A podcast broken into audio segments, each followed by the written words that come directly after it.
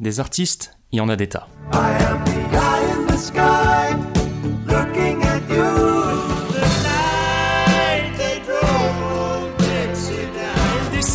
de la montagne sur un chariot chargé de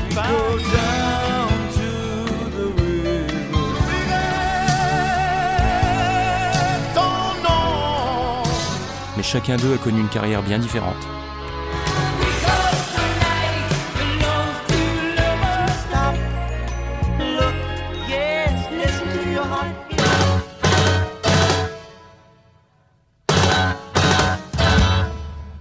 Il est peut-être temps d'en reparler un peu.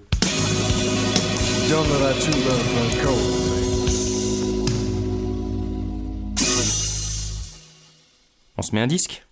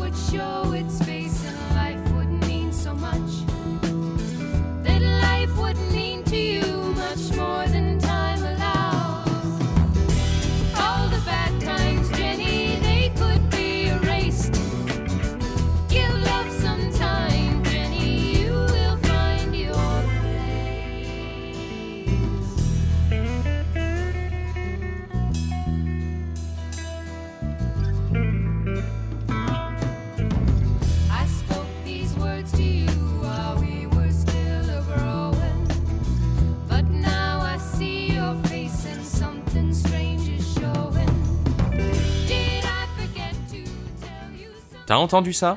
Ça, c'est une chanson qui s'appelle Jenny et elle ouvre l'album Refuge de Heaven and Earth, paru en 1973.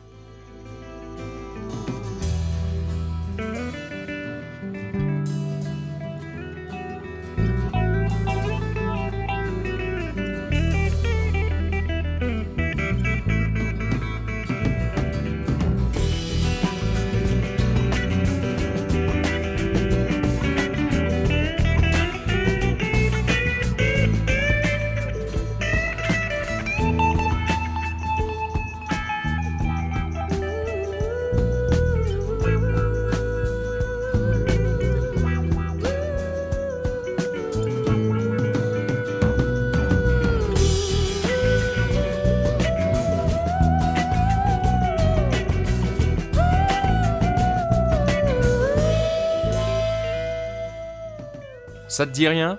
Bah c'est plutôt normal en fait, puisque ce duo féminin originaire des États-Unis n'a sorti qu'un seul album avant de disparaître complètement de la circulation, alors qu'un deuxième disque était pourtant initialement prévu.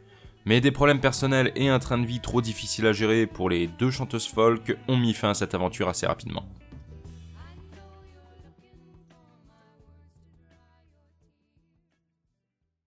L'histoire de Heaven and Earth commence, comme c'est souvent le cas, par une rencontre celle de deux jeunes femmes américaines. La première, Patricia Geffel, est intéressée par la musique depuis son plus jeune âge, commençant à apprendre le piano et à composer des ébauches de mélodies vers l'âge de 10 ans, avant de découvrir et de s'intéresser à la guitare durant son adolescence. Une passion débordante pour l'instrument qui lui vaut même à l'époque quelques plaintes de la part de sa famille qui lui reproche de ne plus passer assez de temps avec eux à cause de ça, alors que pourtant son père était lui-même musicien. Dès lors, et chaque week-end, elle participe à des Outnani, en gros des rassemblements de musique folk durant lesquels les participants passent leur temps à chanter des chansons, et elle est repérée et engagée pour jouer dans des petits événements locaux. Puis au lycée, juste avant d'obtenir son diplôme, elle se présente à un music workshop en Pennsylvanie dirigé par Fred Waring, un musicien qui a présenté plusieurs émissions de radio et de télé des années 30 jusqu'aux années 60 qui sont devenues cultes en Amérique. Et qu'est-ce que c'est qu'un music workshop? Et bah pour schématiser, c'est une sorte de stage d'été pour apprendre à bien chanter. Voilà. C'est là qu'elle va rencontrer le deuxième membre du duo, Jodie Andrews. Cette dernière, de son côté, est la fille de Clyde Sechler, le professeur, arrangeur et chef d'orchestre qui officie dans ce fameux Music Workshop. Dans son enfance, elle a déjà chanté pour des jingles publicitaires à New York, et en grandissant, elle est partie en tournée à travers le pays et au Canada en tant que soliste au sein du groupe Fred Waring and the Pennsylvanians, groupe par lequel son père est lui aussi passé. Une fois cette tournée finie, elle s'installe à New York où elle travaille comme serveuse tout en poursuivant ses études, mais rentre en Pennsylvanie tous les week-ends pour chanter dans un club. Un beau jour de 1969, son père lui dit de passer au workshop où elle a elle-même étudié deux ans plus tôt pour venir écouter les nouveaux, et c'est en entendant Pat Geffel offrir une interprétation magistrale de la chanson Woman Blue de Judy Roderick qu'elle va avoir le coup de foudre pour elle, artistiquement parlant, s'entend.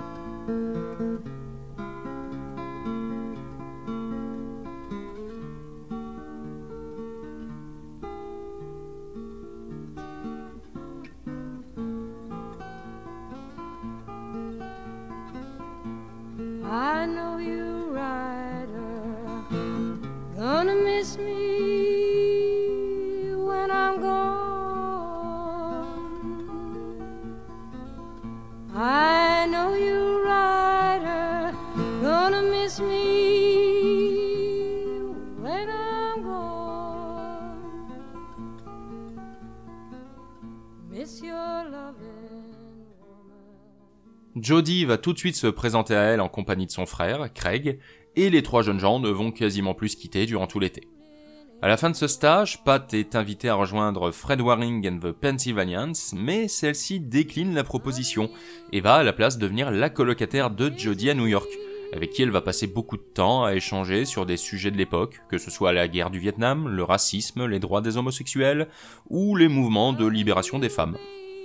J'ai comme la désagréable impression que ça a pas beaucoup avancé en 50 ans cette histoire. Dans un premier temps, les deux jeunes femmes vont être engagées comme choristes par Hugo Winterhalter, un autre compositeur et arrangeur prolifique des années 50 et 60, grâce à la recommandation de Clyde, le père de Jodie. Puis vont ensuite essentiellement travailler comme serveuses et modèles pour tenter de payer leur loyer et joindre les deux bouts. Mais cela se fait difficilement, à tel point qu'il leur est parfois compliqué de se nourrir correctement. C'est durant un de ces soirs où aucune des deux ne bossait et où elles n'avaient quasi plus rien à manger ni d'argent qu'elles se lancèrent dans l'écriture de leur première chanson commune.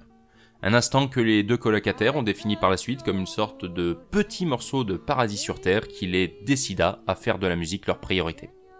Au fil des années, les deux compères vont ainsi accumuler plusieurs morceaux et même parfois les enregistrer au milieu de la nuit, dans des studios où travaillent certains de leurs amis. Parallèlement à ça, elles se marient toutes les deux en 71 avec leurs maris respectifs, et en 72, elles décident d'appeler leur duo Heaven and Earth, en souvenir de cette fameuse nuit magique.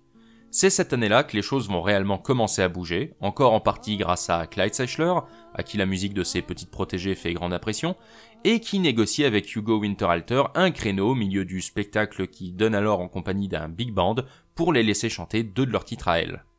Une fois cela acté, la chance va leur sourire à nouveau un soir à Chicago pendant un de ces spectacles, lorsqu'un certain Dick Shorey, présent dans le public, flash sur le talent des deux femmes et leur propose un contrat avec Ovation Records.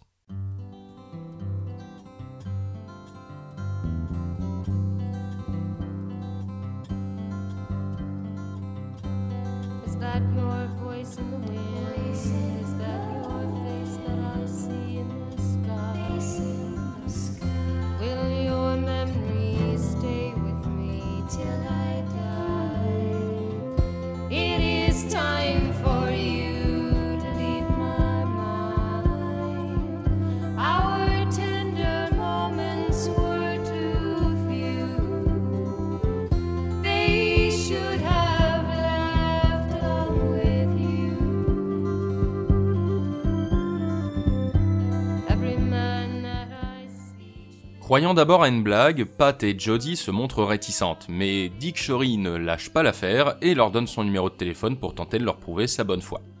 Le duo va ensuite en discuter et évidemment le rappeler pour accepter, mais vont également rajouter dans l'équation George Andrews, le mari de Jodie, lui-même arrangeur à New York, qui va devenir coproducteur avec Dick Shorey de ce qui va devenir Refuge. L'album est enregistré assez rapidement, entre octobre et novembre 1972, au Streeterville Studios de Chicago, et va sortir quelques mois plus tard, en 1973. Il reçoit un accueil plutôt chaleureux dans les universités, à la télévision locale et dans les radios du pays, mais aura du mal à se vendre, en partie parce que la maison de disques ne savait pas trop s'il fallait promouvoir ça comme étant de la folk ou de la pop ou autre chose. Ce qui est une raison un peu conne hein, quand on y pense. Evan and Earth va néanmoins partir en tournée pendant un an pour tenter de se faire davantage connaître, mais du fait de ressources pécuniaires toujours extrêmement limitées, voyager va se révéler être pour elle terriblement fastidieux et fatigant à tel point que ça va jouer sur leur santé et que la relation entre les deux chanteuses va s'en retrouver pas mal dégradée. Le retour à New York va leur être de fait salvateur, puisqu'il va leur faire définitivement comprendre que le style de vie casanier leur correspondait plus et que la route n'était visiblement pas faite pour elles. Là, elles vont avoir l'opportunité de jouer en première partie du chanteur folk Harry Chapin, connu pour les titres Taxi et Cats in the Cradle, qui va se montrer extrêmement bienveillant avec elles, et elles vont aussi offrir leur première représentation télé en direct du club folk Passim à Boston. Après ça, Pat et Jody vont mettre en branle un deuxième album, mais dans le même temps, Clyde, le père de Jody et principal soutien de la carrière des deux jeunes filles, va voir sa santé grandement décliner et elles vont préférer rester à ses côtés durant les derniers mois de sa vie plutôt que d'aller enregistrer leur second disque.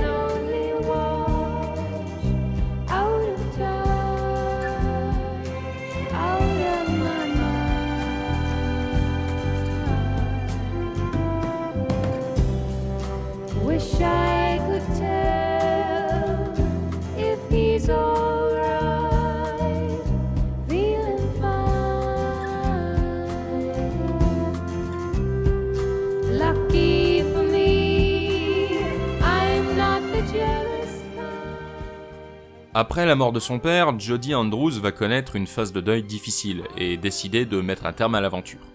Une décision très bien comprise par Pat Geffel qui ne tenait pas non plus spécialement à continuer, et ceci va mettre un terme à tout espoir de voir sortir un deuxième album, les deux femmes choisissant par la suite de se consacrer entièrement à leur famille. Jody Andrews a apparemment participé au chœur en 1973 de l'album Because I Am d'un groupe appelé Clearlight Productions, qui semble-t-il serait une sorte de comédie musicale qui n'a jamais vu le jour sur scène, et à laquelle son mari a participé. Hormis ça, elle n'a plus l'air d'avoir vraiment fait d'incursion dans l'industrie du disque si on accepte son travail comme coproductrice, encore une fois avec son mari, d'un 45 tours sorti en 83 d'un obscur groupe du nom de Strange Anatomy.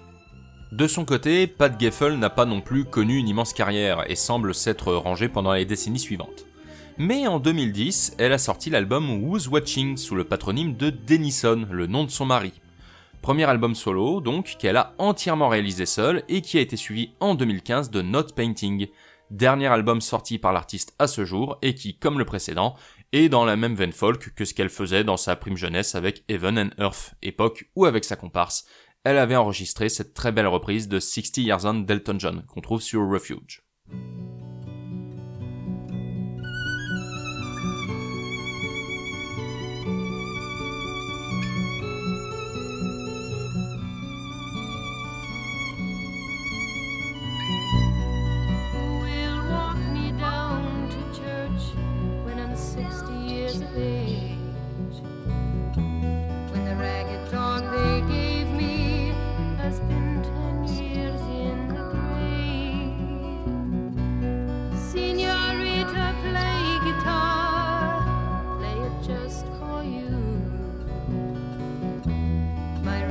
Has broken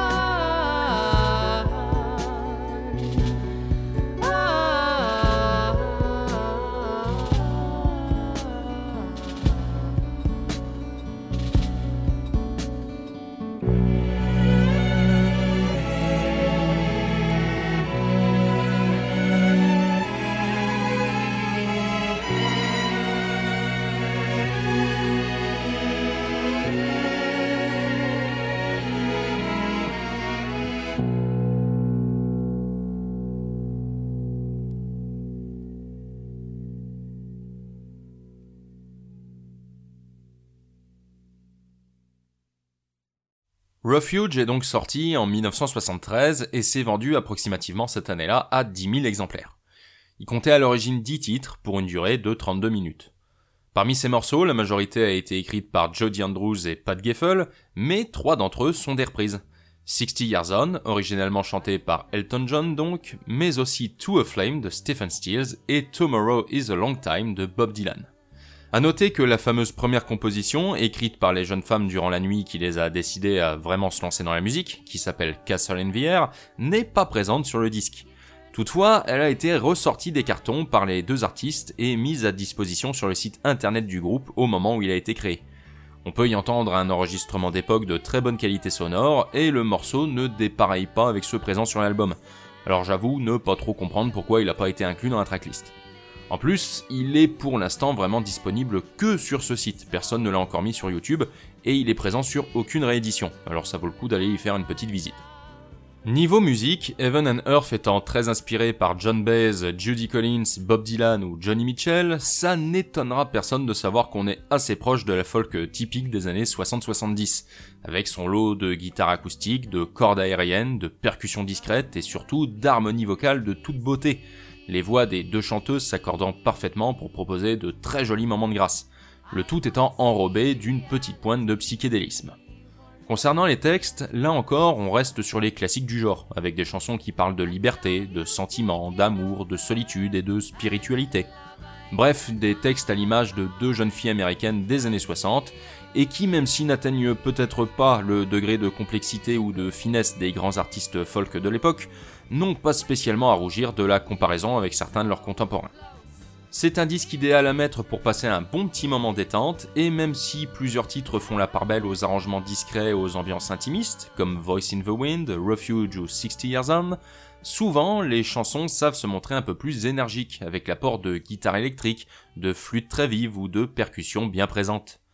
Pour résumer, un album qui sait varier les plaisirs et qui possède assez de personnalité pour qu'on ne se dise pas que tous les morceaux se ressemblent, loin de là.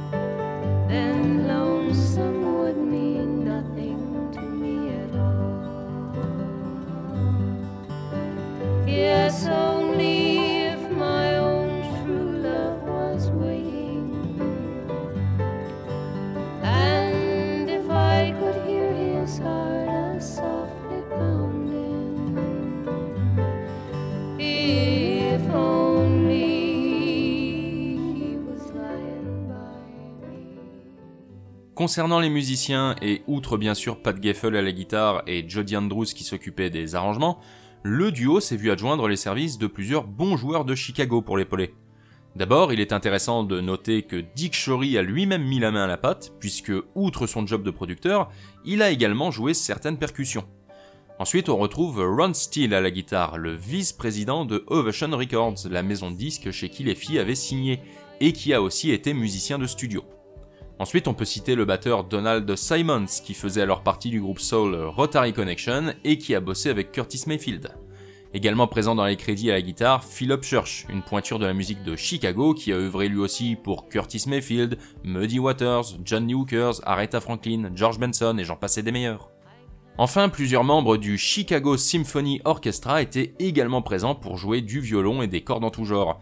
Et petite anecdote, la quasi-totalité des musiciens que je viens de citer, plus quelques autres également présents sur le disque, a aussi joué sur plusieurs albums de Terry Callier, un autre musicien de Chicago dont j'ai parlé il y a déjà un petit moment. Enfin, je rajouterai aussi que le travail sur le son a été particulièrement soigné puisque Refuge a été enregistré en quadriphonie, une technique sonore qui permet d'améliorer l'impression d'espace, un must pour l'époque. Pour ce qui est de sa disponibilité, Refuge a été pressé plusieurs fois en vinyle l'année de sa sortie aux États-Unis et en Angleterre, et ensuite disparu des bacs pendant plusieurs décennies. Sa première réédition s'est faite en 2010 en Corée du Sud, en CD, édité par le label Big Pink, avant d'être suivi en 2011 par une réédition vinyle et CD chez Lion Productions, un éditeur américain. Si la version vinyle est identique à celle sortie en 73, la version CD est en revanche garnie de bonus en tout genre, comme les singles Home for Christmas et Country Woman sortis uniquement en 45 tours, mais aussi des démos prévues pour le deuxième album avorté, ainsi que des prises alternatives. Bref, y a de quoi faire, mais cette version est devenue limite plus rare que le vinyle d'époque, alors bonne chance pour la choper. Pour conclure, Refuge est un album folk plus que sympa, arrangé parmi les petites pépites oubliées du genre, et j'aime beaucoup ce qui dégage. J'aurais bien voulu que le groupe sorte encore quelques albums pour voir comment tout ça aurait pu évoluer, mais on se contentera de cet unique essai. Même s'il faut pas oublier les deux albums solo de Pat Geffel, qui en soi peuvent contenter les admirateurs du duo. C'est en tout cas un disque que je conseille d'écouter pour passer un petit moment cosy, accompagné d'un bouquin et d'un chocolat chaud. Bon, c'est pas tout ça, mais je vais y aller. J'ai pris quelques congés avec les jours fériés de mai et je compte bien en profiter. On a commencé avec le morceau d'ouverture, alors je vais te laisser avec celui qui ferme l'album, Feel the Spirit. Un très bon morceau.